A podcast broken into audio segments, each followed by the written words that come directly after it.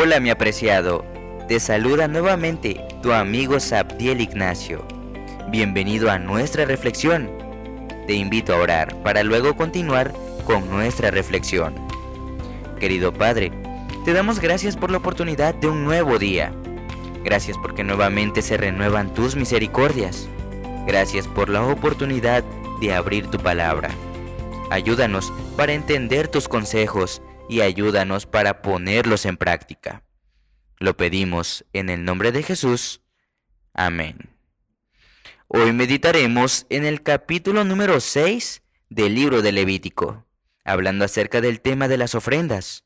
El capítulo de hoy presenta una variante y es hablado acerca de aquellos sacrificios que debían ofrecerse cuando se pecaba contra el prójimo, con principios o violando mandamientos que la ley establece tales como no robar, hablar falso testimonio o codiciar cualquier bien que tenga el prójimo. Tomemos nuestra Biblia juntos y descubramos algunas lecciones para nuestras vidas. Notemos lo que se registra en el libro de Levítico, capítulo 6, los versículos 1 al 4.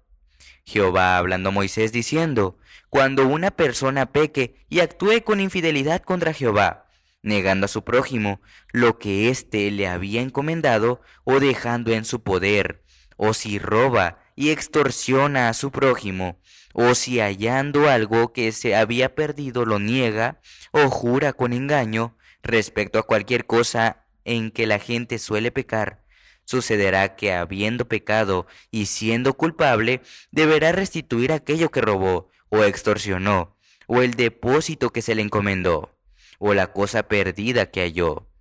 Aquí podemos ver específicamente los daños causados con relación al prójimo.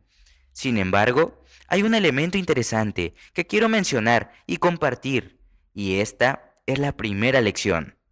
Dice la Biblia que no solamente debía restituir el daño que había causado, también dice el versículo 5 que añadiría la quinta parte de su valor y lo devolvería a su legítimo dueño en el día de la expiación.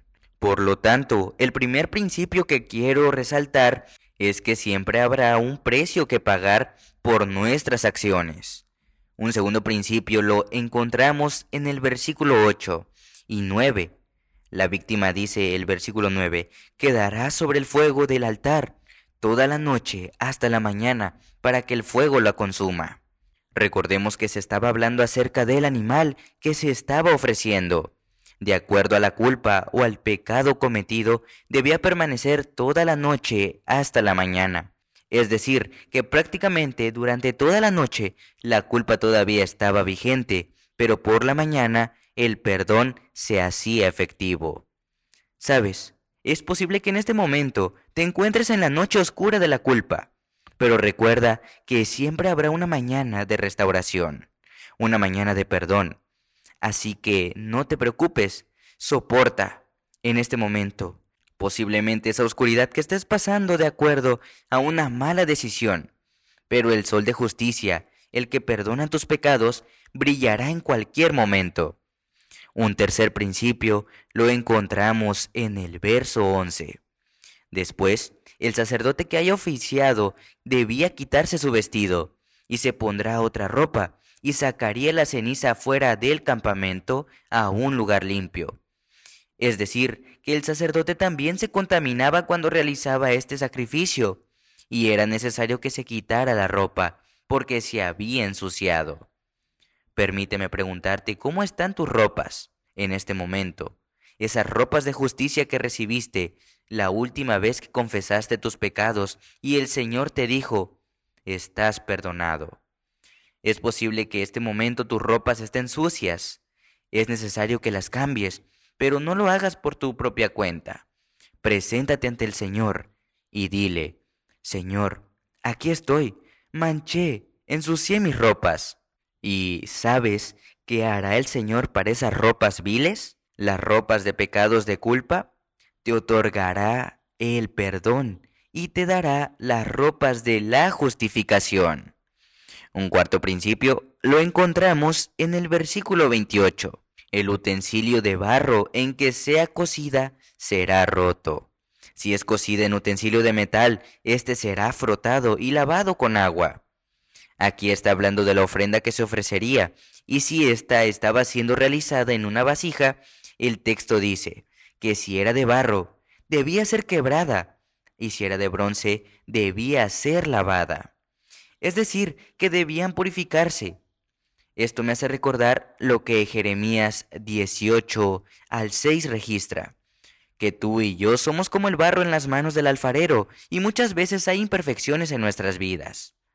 Así como había una vasija imperfecta en manos del alfarero, ¿y sabes qué?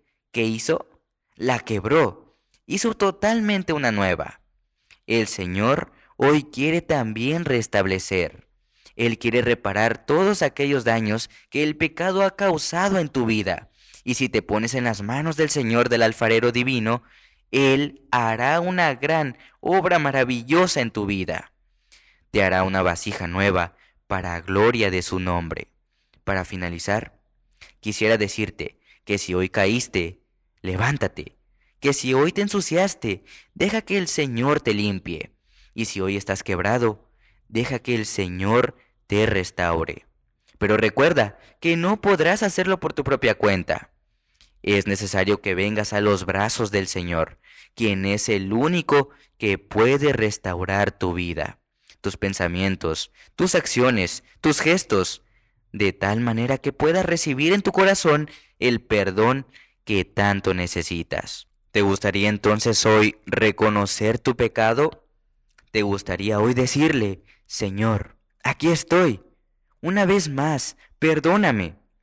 Y el Señor sin duda alguna te extiende la mano y abre sus brazos para poder abrazarte y decirte, Hijo mío, Quiero restaurarte, quiero cambiar tus ropas viles, quiero darte mi perdón. La Biblia declara, quien encubre sus pecados jamás prosperará. Quien lo confiesa y lo deja, haya perdón. Proverbios 28:13. Si los que esconden y disculpan sus faltas pudiesen ver cómo Satanás se alegra de ello y los usa para burlarse de Cristo y sus santos ángeles. Se apresurarían a confesar sus pecados y expulsarlos de ellos. De los defectos de carácter se vale Satanás para obtener el dominio de toda la mente y sabe que si se observan esos defectos, lo logrará. De ahí que trate constantemente de engañar a los seguidores de Cristo con su falta sofisma de que les es imposible vencer. Pero Jesús presenta en su favor sus manos heridas, su cuerpo quebrantado, y declara a todos los que quieran seguirle, bástate mi gracia. Segunda de Corintios 12:9. Llevad mi yugo sobre vosotros y aprended de mí, que soy manso y humilde de corazón y hallaréis descanso para vuestras almas, porque mi yugo es fácil y ligera mi carga. Mateo 19, 29, 30. Entonces, nadie considere sus defectos como incurables, porque Dios concederá fe y gracia para vencerlos. La salvación del hombre se lleva a cabo a un precio infinito para el cielo. El sacrificio hecho se corresponde con las más amplias exigencias de la ley de Dios quebrantada. Jesús abrió el camino al trono del Padre y a través de su mediación pueden ser presentados ante Dios y los deseos sinceros de todos los que se allegan a Él con fe. Mis amigos, tenemos un Dios maravilloso que hoy quiere restaurar a todos y a cada uno de nosotros. ¿Te parece? Y le pedimos al Señor que haga eso o comience a hacerlo ya en nuestras vidas. Y recuerda que, aunque estés enfrentando alguna lucha con un pecado, recuerda las palabras del apóstol Pablo, todo lo puedo en Cristo que me fortalece. Inclinemos el rostro y vamos a orar. Padre, en esta hora te damos gracias, porque una vez más nos enseñas cuán importante es permanecer fieles ante tu presencia. En esta hora, una vez más, nos extiendes también la mano y nos extiendes tu perdón, tu misericordia. Aquí estamos, quebrantados. Aquí estamos sucios y queremos que nos laves y que nos recuerdes en tus manos. Podemos ser como una vasija de barro. Y si necesita ser quebrada, hazlo. Pero por favor, danos una nueva vida. Te lo pedimos en el nombre de Jesús. Amén.